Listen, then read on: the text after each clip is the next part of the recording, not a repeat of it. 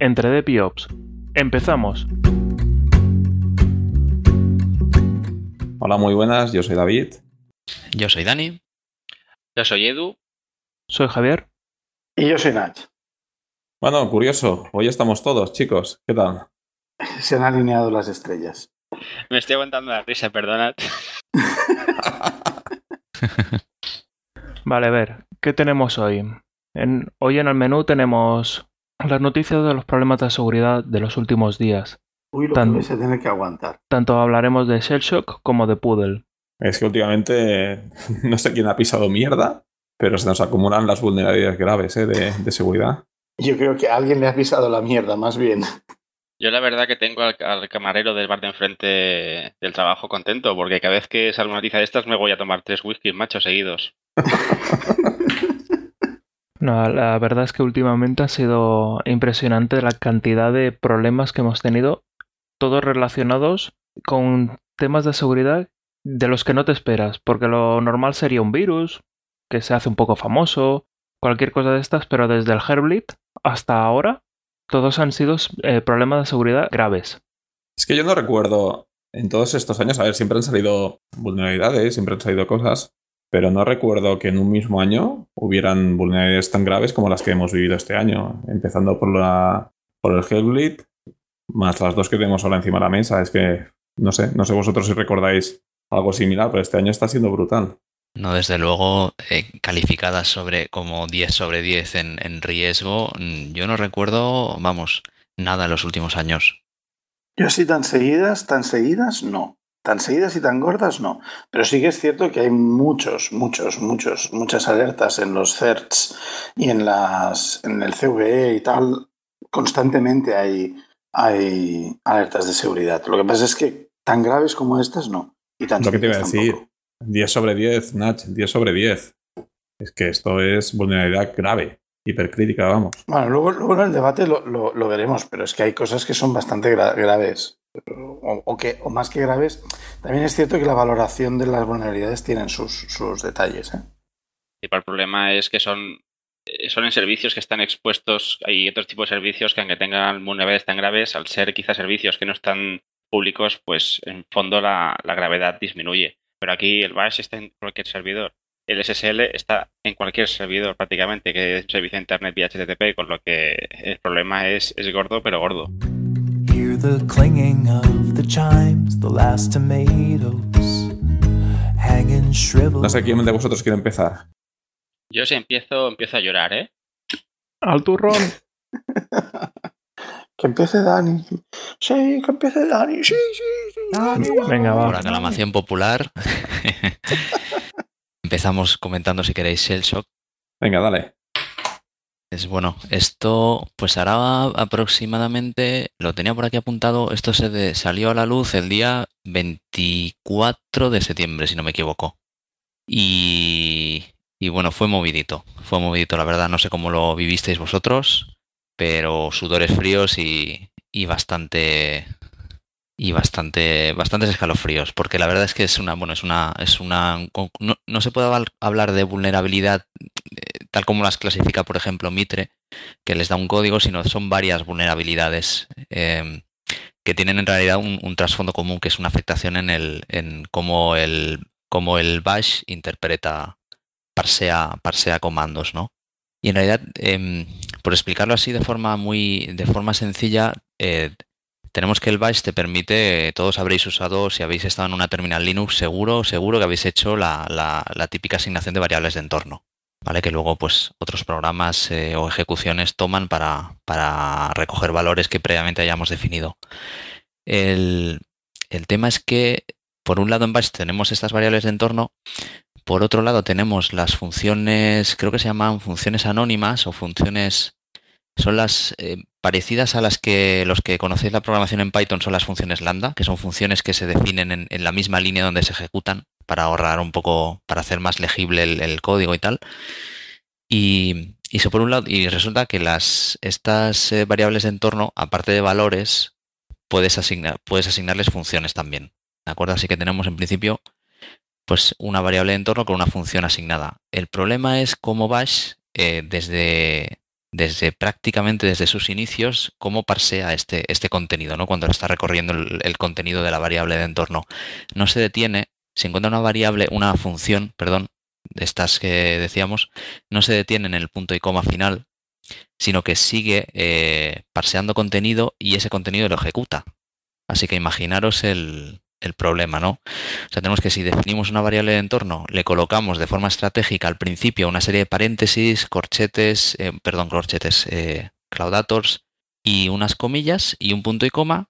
A partir de ese punto y coma podemos escribir cualquier comando de sistema que se nos ocurra que en cuanto pulsemos intro o, en cuanto el contenido o el, o el programa que recibe ese, ese, esa asignación de variable de entorno interprete, vamos a estar ejecutando ese programa con los derechos, evidentemente, del, bash. Imaginaros el, problemón.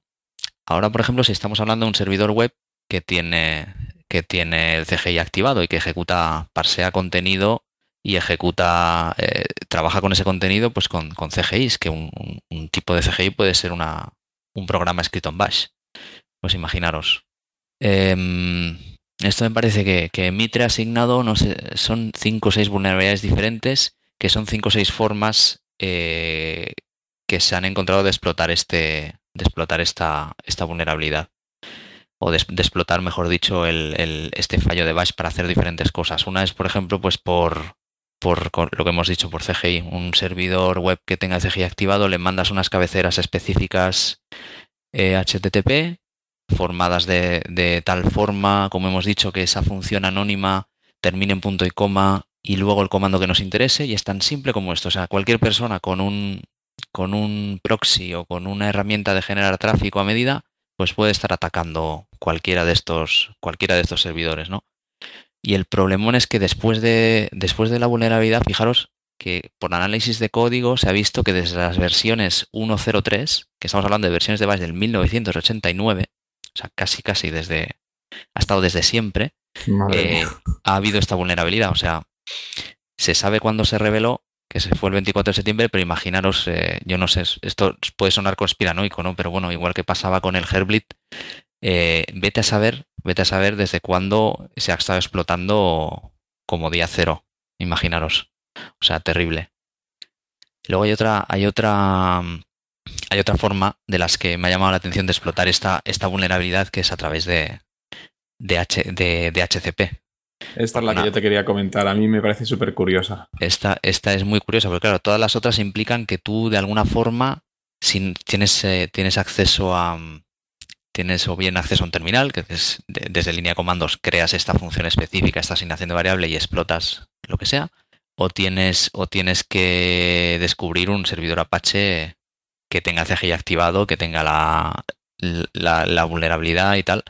Y esta otra simplemente es, pues, teniendo acceso al medio físico. Si, el, si, el, si tú tienes acceso a un medio físico, a una wifi o a una red cableada y te pinchas en un switch o lo que sea, y puedes eh, interactuar con un DHCP que realmente por debajo ciertas versiones del DHCP Linux tienen te, son vulnerables o trabajan con bash a este a este a este nivel puedes interactuar con, con el protocolo eh, DHCP perdón no sé si he dicho antes HTTP pues puedes interactuar con el, con el servidor de HCP y mandarle unas ciertas respuestas bien preparadas para, para poder eh, para poder eh, explotar la vulnerabilidad y hacer que ese, que ese servidor de ahí, ese, el servidor de DHCP, te ejecute lo que quieras. Es bastante, bastante terrible. Yo había leído lo, lo, contrario. Había leído que, por ejemplo, si tú tienes un servidor de HCP malicioso, es decir, que, bueno, el servidor de HCP puede pasarle varias opciones. Cuando el cliente se conecta a la red y le pide el request de la, de la IP, le solicita una IP, el DHCP le pasa estos, estas opciones y entonces cualquier cliente que sea vulnerable de Bash, pues, pum, pues queda totalmente expuesto y, y bueno, y hackeado, por así decirlo. Eh, es decir, lo contrario, es del servidor que cualquiera que se conecte puede lanzarle unas opciones para hacerse explotar esta vulnerabilidad de cualquier cliente. Entonces, es, bueno, posi es posible, es posible que tengas razón, ¿eh? y lo he dicho al revés, sí, sí, sí. Y otra hecho... vulnerabilidad que vi en Twitter bastante curiosa era a través del servidor de correo Qmail. Como hay ciertas configuraciones que permiten usar pipes y pasar los correos a, a shell scripts o comandos personalizados, pues a través de un correo formado explícitamente podían conseguir información del sistema a través de un correo electrónico poco lícito, por así decirlo. Sí, sí, es que deja la puerta abierta a cualquier a, a cualquier juego, a cualquiera con un poco de imaginación puede llegar a, a De- de explotar to- esto.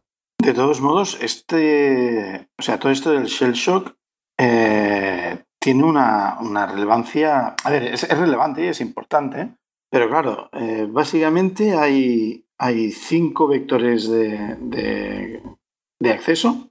Uno es, uno es por OpenSSH, que con el, o sea, con el servidor de SSH, que en principio, o sea, lo que quiero decir es que todos los, los vectores de acceso, menos el de CGI y el de, Q, el de Qmail, deberían estar más o menos restringi- restringidos a accesos remotos. Porque, por ejemplo, el acceso para el servidor de HCP o para la consola de gestión de hardware de IBM, que es el, el quinto que hay, eh, esto no debería estar abierto al exterior. Sí, a ver, El SSH debería estar restringido a IPs de, de gestión. Y lo del CGI sí que quedaría, y el QMI sí que quedarían abiertos, pero bueno, mm, entiendo que esto es también una... O sea, no, no, no, he mirado cómo están categorizadas en CV y en Mitre, la, en el NVD las, las vulnerabilidades correspondientes, pero vamos, que... Sí, pero fíjate que, por ejemplo, te abre la puerta también mucho más ataques internos, ¿no? Que son, que de hecho son la gran mayoría. O sea, gente que esté que en principio no tiene privilegios para hacer ciertas cosas, puede mediante el, el, el, eh, el ataque CGI o el ataque el de DHCP, pues hacer, ¿no? Lograr accesos que tengan, hacer ejecuciones de comandos que no corresponden a su nivel de, a sus privilegios. De todos sí, modos, yo, yo lo que veo peligroso de esta vulnerabilidad no es tanto su, su, su riesgo como, como lo que cuesta arreglarla.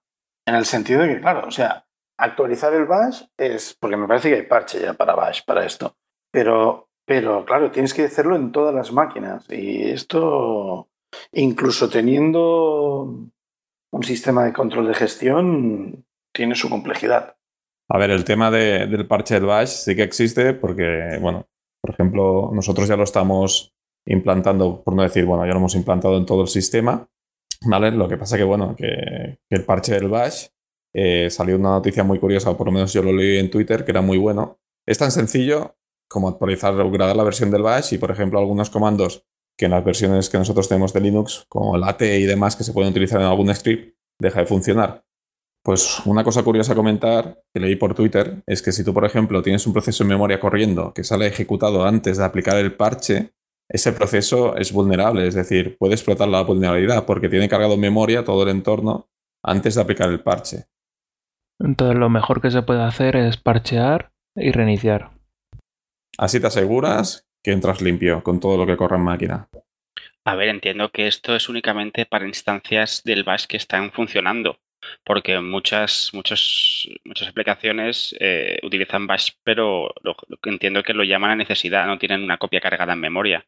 Supongo que será para algún intérprete que esté lanzando algún proceso que esté funcionando, pero Correcto, creo que no es un vector tampoco muy, muy, muy común. Vamos, Hombre, pienso yo. Hombre, por ejemplo, una cosa que sí te vas a encontrar es que todos los crons y los, o sea, todas las tareas de cron y de AT que tengas lanzadas previamente las vas a tener que parar de iniciar. Pero es que también, pero eso no es muy frecuente, porque el cron normalmente es algo, las tareas de cron y de AT es algo que se ejecutan y se paran y se programan para la siguiente vez o lo que sea. Pero, por ejemplo, una cosa que es muy arriesgada y que yo me sé de unos que lo hacen mucho es el screen. En el momento en el que tú arrancas un screen se abre, se abre un bash hijo. Si tú esas, eso no lo reinicias, no cargas el parche.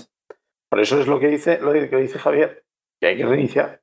A ver si como medida drástica y por curarse en salud, pues sí es lo mejor aplicar parches iniciar y sabes que la máquina ya está protegida al 100%. ¿Cómo habéis vivido vosotros esto del cell shock? Eh, ¿Ha habido un poco de, de paranoia? ¿Cómo lo habéis visto? Hombre, por mi parte de paranoia no, simplemente se tomaron las medidas, intentamos actualizar a medida que estaban los parches de, las distribuciones que teníamos nosotros en producción, los entornos críticos. También decir de que también era una, si tú conoces tus sistemas, sabes qué puertas tienes abiertas y es mirar precisamente si, si están afectadas y luego ya empezar a aplicar parches. Tampoco hay que volverse loco, claro. Yo en mi caso el entorno no es que sea inmenso para que tenga un problema de ir máquina por máquina a saber si estoy afectado o no, pero bueno, por suerte las distribuciones actuaron rápido y los parches estaban disponibles yo creo que al día siguiente prácticamente. Pero uno de los problemas que hubo fue el tema de distribuciones, que estos cinco, cinco posibles errores que hubiese con el bash fueron sacando versiones. Mm, te, tenías una versión, la actualizabas. Al cabo de un media hora volvían a sacar otra versión y, otra más. Como iban saliendo estas cinco posibilidades de, de, error, porque al principio era si tienes el CGI en el Apache, después el DHCP se actualizó, pero después empezaron a encontrar, no, si es que si tienes, si envías un user agent al Apache también se lo traga. Otra actualización, o sea, hubo varias actualizaciones de este tipo. Sí, sí, sí que hubieron varias, varios subdates del, del bash, sí que tienes razón, sí. Es que yo creo que al principio nadie sabía muy bien por dónde venían los tiros y es eso, iban parcheando conforme podían. Estoy revisando los, los repos de la NVD de, de, de, esto y me estoy quedando un poco alucinado porque en realidad ellos han, han, han categorizado el, el, scoring de la vulnerabilidad de 10, de, de 10. O sea, es de las más altas. Sí, sí. Y, y, me parece extraño porque incluso el vector de, de acceso, la explotabilidad y el impacto Hombre, el impacto sí que es grave, eso está claro.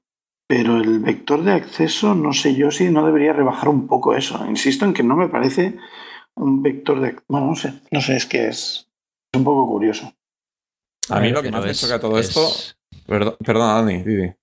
No, que contestando a Nach, era, es, eh, hay, que, hay que recordar también los ataques internos. O sea, no es solo, como decía antes, no es solo lo que tengas en, expuesto en internet. O sea, y ya, ya lo caso... sé, pero, pero, es que, es que, perdona que te corte, pero es que la NVD precisamente a los vectores, a los vectores de ataque internos les baja mucho el, el, el, ahora no puedo poner un ejemplo, pero aplican un factor bastante menor.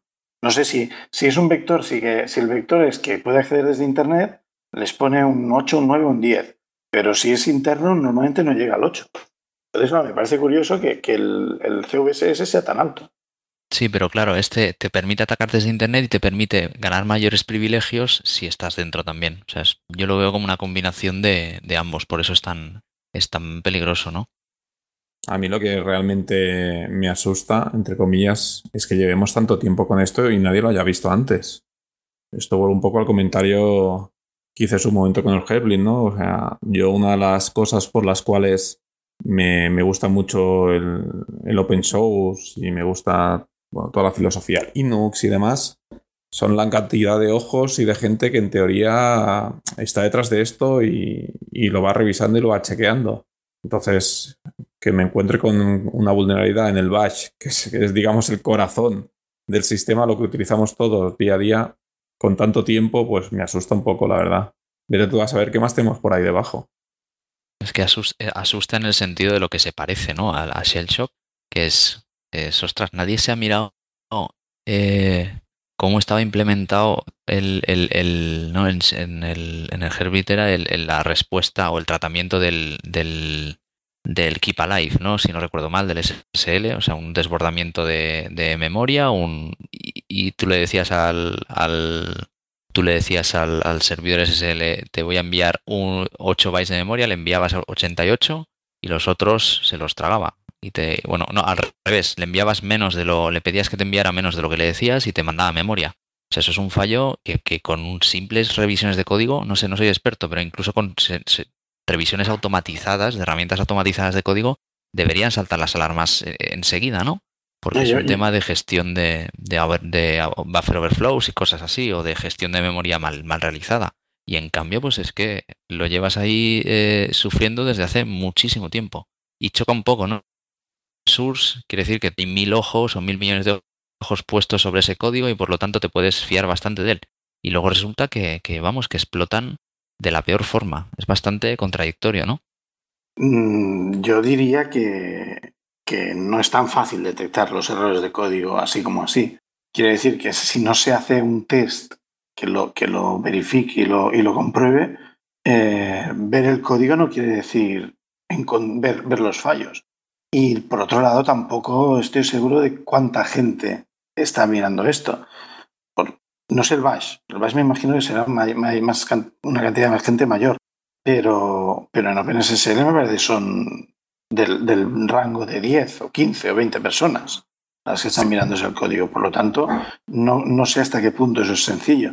Yo, yo, Nach, puedo entender el argumento que me dices y en su momento lo acepté para el Headblit, ¿no? Para el OpenSSL. Digo, vale. Además él tenía fama de ser un código muy complejo y que incluso habían programas o gente que mm, había se había decantado por otras soluciones de código, ya que el OpenSSL era muy complejo por dentro para analizarlo y modificarlo y demás.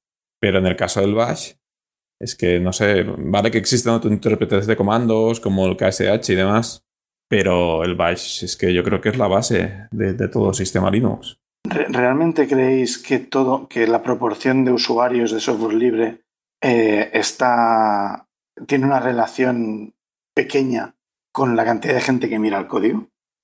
Es que aquí, yo cuando hablamos de esto me recuerda una cosa que es totalmente off topic de, la tecnología, ¿vale? Que es el, el síndrome, estaba buscando ahora por internet porque no recordaba el nombre del síndrome, es eh, le llaman el síndrome de Kitty Genovese, que es una es algo que pasó en el año 64, es, es muy curiosa la historia, es una, una chica que asaltaron en la calle, en, una calle, pues eh, todavía no era ni de noche, había vecinos eh, en sus casas, hubo follón, la chica gritó, hubo, se parece que hubo muchísimos vecinos que vieron la escena y nadie avisó a la policía. Entonces, ese síndrome em, se refiere a que al- a lo que nosotros conocemos como, bueno, tanta gente que está aquí mirando o, tantos vecinos que somos, ya llamará a otro, ¿no? Y acabó por, por nadie llamó a la policía y esa chica murió.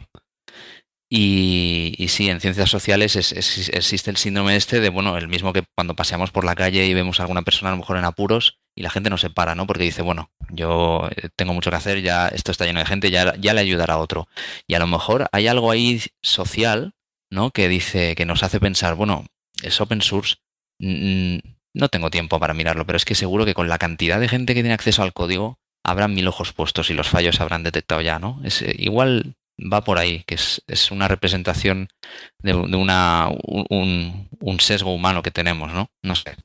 Yo, Sí, sí. yo sinceramente, eh, me gustaría saber cuánta gente puede coger el código antiguo de Bash y encontrar eso a simple vista. Eso para empezar. Luego, lo que tú que estás comentando del síndrome de Kitty Genovese sí que es cierto que existe algo así, pero claro, es, es una cuestión es una cuestión que no, no, no sucede exactamente así, porque en el software libre, o sea, yo puedo entender que si tú vas por la calle y ves algo, no sé, una, una violación, un atraco, lo que sea, hay un factor de, de riesgo y de, y de peligro que, que, prevenga que la mayor parte de la gente no quiere entrometerse. Pero en, cuestión del software libre, yo a mí me parece que yo nunca, nunca jamás he visto un comportamiento raro y no se me ocurrió buscar si ya estaba eh, reportado, si había algún parche o si incluso si ha sido posible, pues si, se ha dado el caso, pues comentarlo y, y, abrir un ticket a quien sea. Que luego se haya hecho caso o no, eso es otra cosa, pero entonces, no sé, a mí me, parece que es un poco eh, esto. Y luego estamos hablando del software libre. Podríamos hablar del software privativo, que yo estoy seguro de que es mucho peor. Mm, De todos modos, no sé. Eh, es, es un tema típico de seguridad este. Pero es que aquí estamos siempre con la guerra. Eh, el hecho de que sea la, la, las libertades de software libre, si hablamos de la idea de Starman, de lo que es el software libre, no del open source, que es la idea más, más empresarial de, ese concepto, es hay mucha gente que puede, pero la gente en su casa no se pone, llega y se pone a mirar código de otros. Hay mucha gente que lo hace, otra gente que no, y que haya gente que lo haga no implica que esa gente esté capacitada para hacerlo. Es la voluntad, ¿sabes? Entonces, eh, la, la, ventaja es que se puede. Que, que, pase más o pase menos. Pues eso no lo sabemos. Y, y, además, es como comentas, con el código cerrado, como nadie puede, el, el, único responsable es la empresa que lo ha desarrollado. Y muchas veces quizás lo tapan más que con el cuando es open source, que parece que, que, que que tiene más fuerza mediática quizá, porque las empresas quizá, sobre todo las que apoyan mucho el software cerrado, les interesa que, pasen estas cosas de alguna forma, ¿no? Porque siempre dicen, no, es que el software libre, lo hace cualquiera y es más, es inseguro, cosa que tampoco es cierta, pero bueno. Es que siempre es una guerra, esto siempre será una guerra entre los que opinan de una forma y los que opinan de otra. Lo creo que lo importante aquí es que se detecten los fallos lo antes posible y se, y se resuelvan más rápido todavía. Es que hay un tema también que es también muy discutido, ¿no? El, concepto de seguridad por oscuridad. Al final, si, tú tienes acceso al, código fuente y tienes los suficientes incentivos como para querer hacerlo, pues está claro que vas a poder, eh, si quieres, eh, si quieres eh, encontrar algún fallo de seguridad, está claro que vas a poderlo hacer de forma más fácil con acceso al código que no tratando ese, ese, ese, ese programa como si fuera una caja negra, ¿no? Porque no tienes acceso al código y tienes que andar probando y probando diferentes vectores. Pero y sí hay gente que opina que la seguridad por oscuridad es, es algo bueno y otros que dicen que es pan para hoy, hambre para mañana, quizá, ¿no? No sé. Bueno, sea como sea, es una vulnerabilidad que ya se ha puesto a la luz o ya se ha encontrado y que ya está siendo corregida en todos los principales sistemas. Yo creo que después de esto supongo que le habrán pegado un buen chequeo al código del bash y bueno, los fallos estos al final lo que hacen es hacer todo más seguro. A ver, yo también creo que si lo pensamos bien, o sea, tenemos que pensar con retrospectiva un poco, ¿no? Ahora las máquinas son mucho más potentes, cualquiera en su casa tiene un ordenador que puede hacer millones de cosas en, en segundos y cuando, cuando se empezó a hacer cierto código, o sea, no existían ni herramientas ni máquinas tan potentes ni alcance de cualquiera para hacer este tipo de operaciones que hemos comentado, como co- eh, revisión de código automatizada. O sea, quizá ahora sí que se pueden tomar medidas o hay herramientas que nos permiten evitar este tipo de cosas pero quizá nadie había pensado o- o se había puesto a hacer esto en software tan antiguo, que quizá es algo que habría que empezar a hacer y sobre todo en esto, en este software tan crítico como, como el Bash, que, que- que como dijo antes eh, Acacio, es que es parte del, del core de, de cualquier sistema Unix. Pasamos al siguiente tema. Pues, a ver, no es una vulnerabilidad tan severa como se podría creer o como se podría haber planteado. Es, eh, vamos a hablar ahora del, del ataque Poodle que detectó Google hace, bueno, escribieron los primeros drafts en septiembre, los primeros borradores en septiembre y se hizo pública esta semana pasada oficialmente con la publicación del- de la descripción del ataque y demás. A ver, la- el ataque consiste en un agujero de seguridad en el protocolo SSL 3.0. Es un protocolo que tiene 18 años de antigüedad.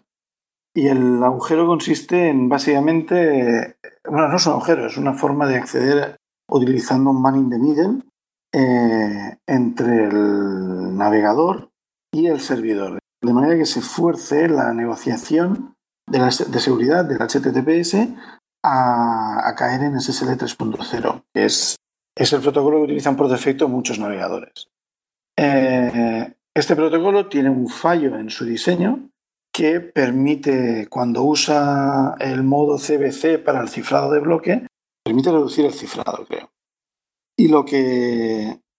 A ver, Nach, mm, yo no soy matemático, pero lo que entendí es que el problema no era que se habían equivocado al realizar el software, sino que el problema era matemáticamente Sí, sí, sí. el, no es un- el no es un protocolo está de- roto. No es un fallo de implementación, es un fallo de, de algoritmo y de protocolo. De diseño, vamos. O sea, hay, hay dos, hay dos partes del fallo. Exacto, es, un, es de protocolo, sí. Hay dos partes del fallo. Uno es que el, navegador puede decirle al servidor que no quiere hablar en TLS 1.0 ni 1.1, que él quiere hablar en SSL 3.0. Evidentemente, esto es un, un tema que se, se mantiene y se sostiene por compatibilidad hacia atrás, porque todavía se están usando navegadores que no soportan más que SSL 3.0. O sea, nada más moderno que eso. Y eso tiene 18 años. Eso es una primera parte del fallo, pero esto ocurre mucho en muchos sistemas.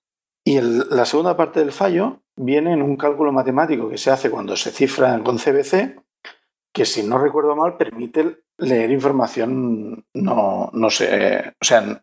El problema está en que cuando utilizas el CBC no tienes en cuenta la MAC de entrada. Está fuera del protocolo. Entonces no estás autenticando la eh, desde dónde te están enviando el mensaje. Pero bueno, eso ha sido. Me leí el paper, no La me Mac- enteré de nada. que- ojo que esta Mac de, de aquí no es la Mac de dirección Mac. Es No, pero- No, no, no, es el. Message Authentication Code. Sí, Vale. pero es eso, no tienes forma de ver de. Por eso te pueden hacer un man in the middle. Claro, sí, sí, sí, correcto. O sea, lo que estáis explicando es que cuando se establece una conexión segura SSL entre un cliente, por ejemplo, un navegador web y un servidor web, ¿vale? Un HTTPS contra mi banco, por así decirlo. Esto por defecto eh, seguramente irá en versión 3.0 en SSL 3 y alguien se puede, puede poner un servidor proxy, puede ponerse en medio, por así decirlo, que es el man in the middle, ¿Mm? y enviar información o desencriptar esta comunicación con mi banco. Sí, a ver, lo primero es, mm, seguramente la versión del navegador que utilizas tú, por ejemplo, en particular, no sea eh, por defecto SSL 3.0. La gran mayoría de las últimas versiones de los navegadores por defecto no usan eso, pero es su fallback por defecto. Es decir, que si ellos intentan negociar, por decir algo, TLS 1.2 y el, servidor o la IP con la que se han conectado en el puerto 443 en el handshake les dicen que no, lo pueden hacer bajar a SSL3. Y entonces tienen acceso a la vulnerabilidad del, del CBC en SSL 3.0. Con lo cual, lo que pueden hacer es adivinar lo que estás cifrando, encontrar lo que estás cifrando, porque CBC no es, no es determinístico. Hay, un, hay una, por aclarar un poco esta parte segunda, pude lo que haces, sí, forzarte SSL 3.0 con el CBC y con un desactivando el, el- el- la autenticación, el MAC, la autenticación MAC. Entonces, el tema es que si tú estás en Man in the Middle ahí y tienes acceso al texto cifrado y a la vez tienes acceso a la máquina que cifra, que sería el servidor SSL en ese caso, si no tienes el MAC, el servidor SSL no te va, o sea, si no hay Mac activado el servidor SSL, si tú vas haciendo prueba y error de mandarle, mandarle mm, un texto cifrado, te va a dar mensaje de error porque el Mac no cuadra.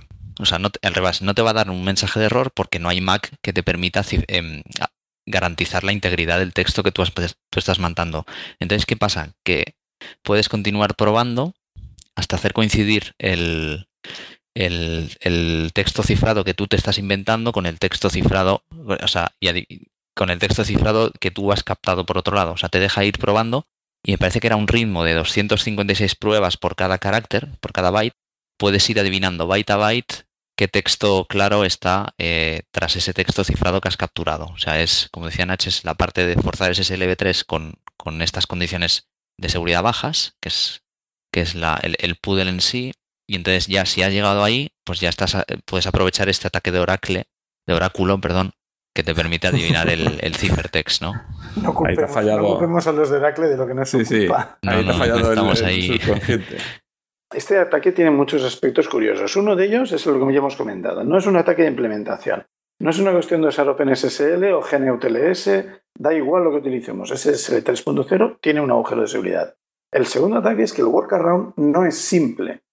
O sea, que el, workaround no es simple porque no consiste en, en- un cambio de, de versión, no consiste en... Además, o sea, incluso, por ejemplo, lo que, lo que muchos, eh, muchas páginas web han optado es por denegar el uso de SSL 3.0. Pero, por ejemplo, conozco casos en los que su, su base de usuarios es eh, más extensa o más general, es en países con, con un despliegue tecnológico más, vamos a llamarlo precario, por llamarlo de alguna forma, porque sería sencillamente que la gente tiene un ordenador desde hace mucho tiempo y lo sigue usando y que no actualizan el- los navegadores y como es un man in the middle, aunque tú hagas lo que hagas en el servidor, los navegadores y por lo tanto los clientes siguen siendo vulnerables. Eso por un lado.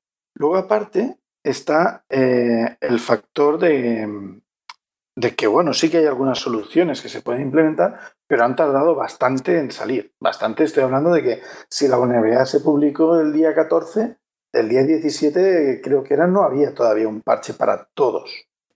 Salió el parche de OpenSSL a los dos días, pero no todos los... eh, Ubuntu estuvo, estuvo sin package de- que lo arreglase hasta, hasta hace... hasta pasados cuatro o cinco días. Pero como la arreglan. Forzando en el, en el SSL, forzando una, un, un switch que se llama TLS Fallback SCSV, que lo que hace es bloquear el, el- el fallback a. No, eh, bloquear el fallback a, a SSL con CBC, que es donde está el problema. Workaround es no usar, CBC. no dejar que, que bajo ninguna circunstancia se negocie el SSLv3 con CBC sin, sin MAC autenticado. Es que no, no hay otra cosa, porque es que es eso, es como es de protocolo, no hay parche. No hay parche porque es, porque es la definición del, del, del documento de IETF. que te dice cómo, cómo interactuar, es que no puedes corregir nada ahí. Es que hace, lo que que hace es muy grave es que sigamos usando un protocolo que tiene 20 años. Cuando Sí, sí. Sí, hay sí, desde versiones luego. ya- o sea, ahora mismo creo que estamos por la versión de TLS 1.2, que es de hace unos cuatro años, y la 1.3 creo que está en, en borrador. Exacto, Entonces, sí, eh, sí. sí que es un poco a veces la industria es perezosa a la hora de actualizar ciertos protocolos que, al igual que el software que, que es core, hay ciertos protocolos que también deberían eh, renovarse y, y seguir adelante, porque si partimos que tenemos estos protocolos de hace 20 años, que seguro que nadie se mira, pues eh, nos llevamos sorpresas como estas. Pero esto es un problema, o sea, no puedes mm, actualizarte pensando que todo el mundo puede. Por un- porque ya te digo, conozco gente que aún no utilizaba SSL V2 porque los móviles era lo máximo que podían llegar. Porque la capacidad de un móvil no, no da más de sí. Una de las cosas que va a pasar es que por fin, no creo que esto pase, pero bueno, mi ilusión sería que por fin Internet Explorer 6 muriese. Porque esto ya espero que no sea compatible con Internet Explorer 6 que- y que hay Como No mucho. le cortes la cabeza a Internet Explorer 6. Eso no muere, ¿eh? Eso. Eso es Lo sé, lo sé, es que- tres, nunca muere, otra la- de- de una. Una consulta. Eh, yo tenía entendido.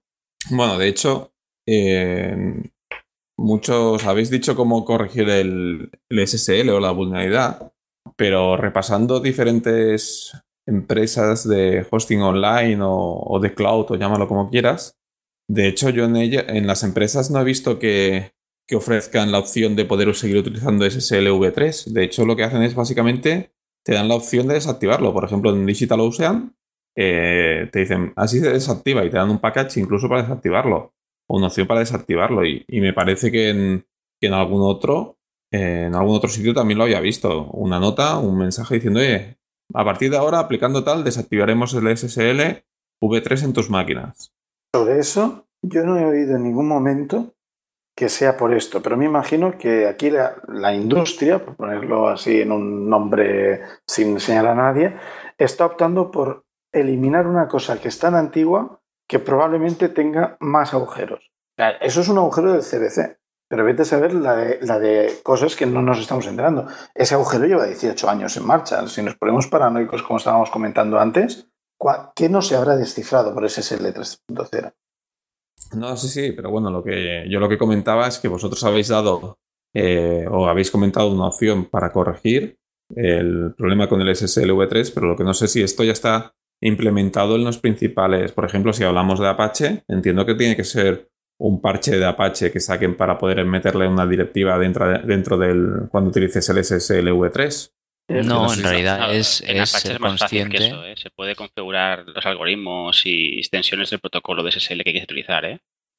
Claro, aquí yo veo dos frentes. O sea, si estamos hablando del SSL, ¿no? Es, es el cifrado, estamos hablando de navegadores principalmente y de, y de servidores.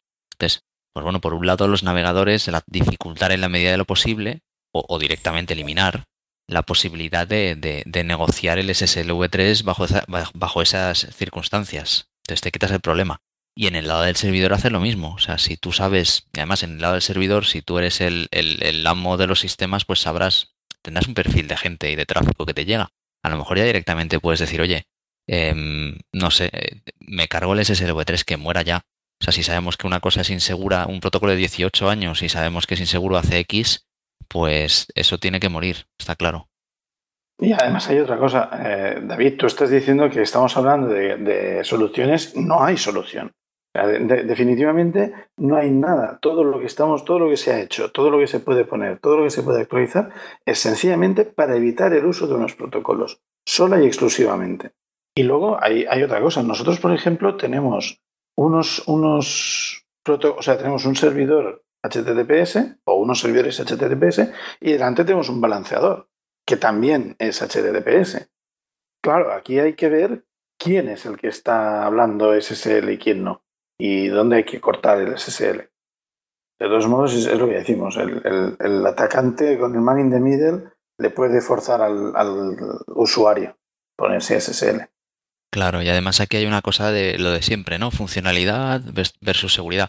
Imaginaos que vosotros pues abrís un día el navegador, vais todavía, somos, estamos hablando de un perfil de usuario, a lo mejor no, no como nosotros, nuestros oyentes, pero alguien que tiene su Internet Explorer 6 en su Windows XP y se va al banco, pues como cada, como hace cada día, mirar el, el- el- sus números y en, y en el banco en cuestión, pues imaginaros que han deshabilitado el SSL V3. O sea, el usuario, explícale tú, explícale tú a una persona que no tenga un conocimiento medio técnico que, que, bueno, que no puede trabajar como seguía haciendo por una vulnerabilidad donde, donde sus datos están en riesgo. Lo pueden entender, o yo lo entendería, creo, pero a lo mejor hay un sector de población que quiere tomar el riesgo. Entonces ahí, ¿qué puedes hacer? Sí, sí, no, el problema no es simple, está claro. Pero en cambio, por ejemplo, la gravedad que le asigna NVDA a esta vulnerabilidad es de. es muy baja, es de. A ver que la mire. 4,3 el, el total. Porque Es- no hay atacante. De momento no ha habido ningún caso real de ataque. Todo ha sido vía estudio. ¿Y en el Shell Shock ha habido caso real de ataque? Eh, yo- a mi servidor lo han atacado. Ah, O al menos lo han intentado. En cambio, en este, lo que han roto es matemáticamente el protocolo, pero realmente, o sea, no hay una... mm, De momento, no ha salido nadie que haya conseguido realizar este ataque. Al menos que ya me haya enterado. Pasó Es con el que- MD5. Cuando hubo, cuando se dijo el MD5 tiene colisiones, pasaron varios meses hasta que alguien consiguió certificar las colisiones de una firma MD5. Sí, sí, es cierto. de todos modos, yo diría que la NVD no considera como mm, base de. como parte de, de su cálculo el, el que haya habido ataques, ¿eh? Bueno, quizá Considera- ahí el tema es que tienes que estar en man in the middle, lo cual no es fácil.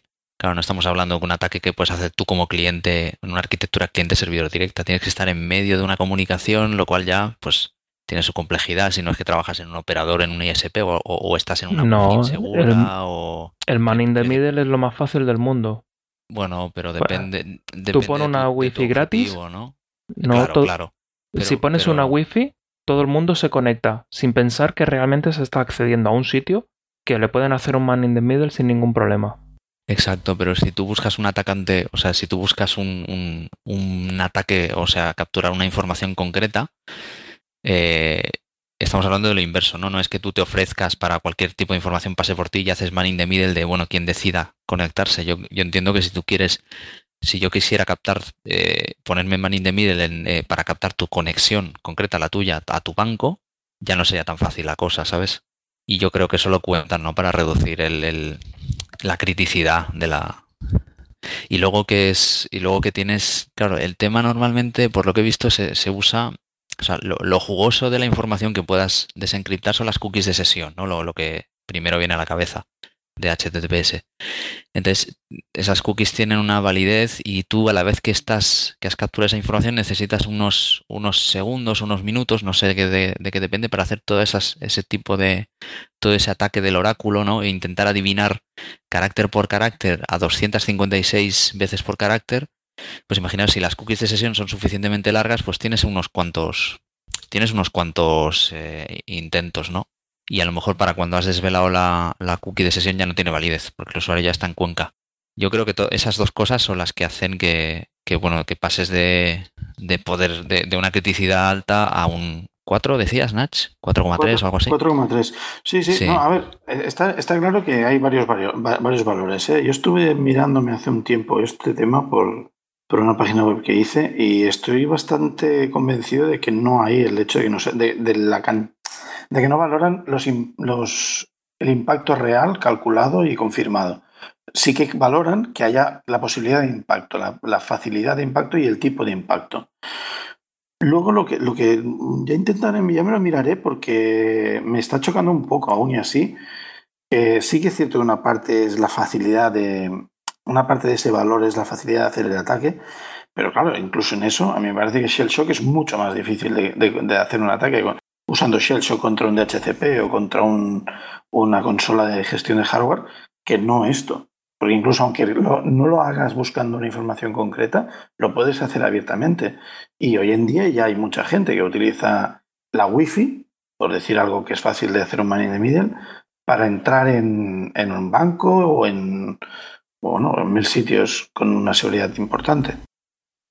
Bueno, añadir que para los que estén preocupados por el nivel de seguridad o si están afectados por el ataque Pudel, en el artículo que dejamos en el podcast eh, hay una referencia a Qualys SS Labs que tienen un servicio de chequeo de, de varios parámetros de seguridad en, un servidor web que está muy bien y es muy aconsejable pasarlo de vez en cuando o sobre todo cuando hacemos cambios de, despliegue o de configuración en nuestros servicios y nos puede ayudar a mantener el nivel de seguridad a un nivel bastante adecuado. Pues bueno, señores, esto ha sido todo del octavo podcast. Espero que os haya gustado. Se despide David. Se despide Dani. Edu os dice hasta la próxima. Hasta luego. Que vaya bien. Y os recordamos que nos podéis seguir por nuestro blog www.entredepiops.es y podéis también seguirnos en Twitter, arroba entredepiops. Y por Dios, pasarnos feedback, os lo agradecemos. Hasta luego.